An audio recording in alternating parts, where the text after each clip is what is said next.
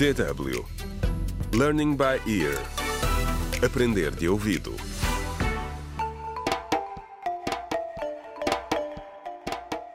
Contra o crime.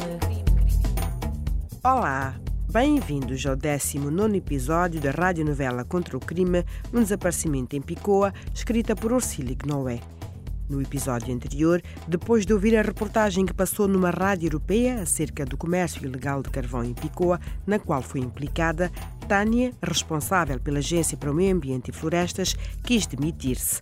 No entanto, o seu chefe, Daniel, não aceita a demissão e viajou até Picoa para dissuadi-la da ideia. Neste episódio, juntamos-nos a Tânia, Daniel e Igor, que se encontram num restaurante da cidade. Há nada como uma boa profissão para levantar o ânimo, Tânia. É. Daniel, obrigado por teres vindo tão rapidamente para ajudar. Temos de a convencer a continuar. Ah, sim, eu sei. Eu fico feliz por também estares aqui, Igor. A tua ajuda tem sido inestimável. O teu compromisso com a agência é impressionante. Bem, todos os créditos são da Tânia. O trabalho que ela tem feito é absolutamente essencial para a cidade. Ah, obrigada por me tentarem animar. Mas é que eu estou mesmo preocupada com meu tio Félix, sabe? Ah, Tânia. É, a polícia disse-me que o braço que eles encontraram não é dele. Quê? Yeah, era de uma mulher que o perdeu num acidente.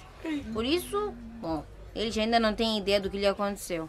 Não percas esperança, Tânia. É. Eles vão encontrá-lo, ou nós. Yeah, espero que tenhas razão. E depois já o trabalho, sabe?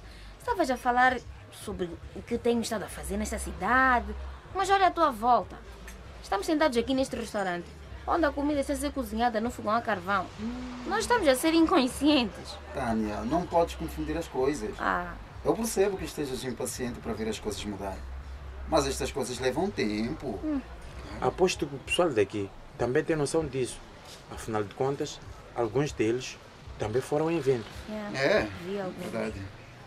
Ah, aqui está a excelente cozinheira, Tia Graça. Oh, tia Graça. Sim, Igor. Não te preocupes que a tua comida deve chegar a qualquer momento. Sem problema. Não estamos com pressa. Por acaso, precisamos de falar sobre o seu uso de carvão, especialmente nos fogões. Fazem muito fumo e calor. Estar exposta a isso durante todo o dia é muito prejudicial para a saúde.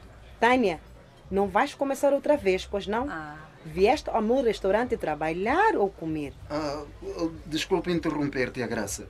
Mas o que a Tânia disse é verdade. Eu tenho um negócio para gerir. Não tenho escolha. Mas é da sua saúde que estamos a falar. Estes fogões afetam a qualidade do ar em espaços fechados como este, onde os tetos são baixos. O ar é poluído pelo fumo do carvão. E isso, combinado com a falta de oxigênio causada pela combustão, pode causar uma doença no coração. É. um AVC, ou até mesmo um cancro no pulmão, tia Graça. Ei, por que tudo isso? Estão a tentar assustar-me.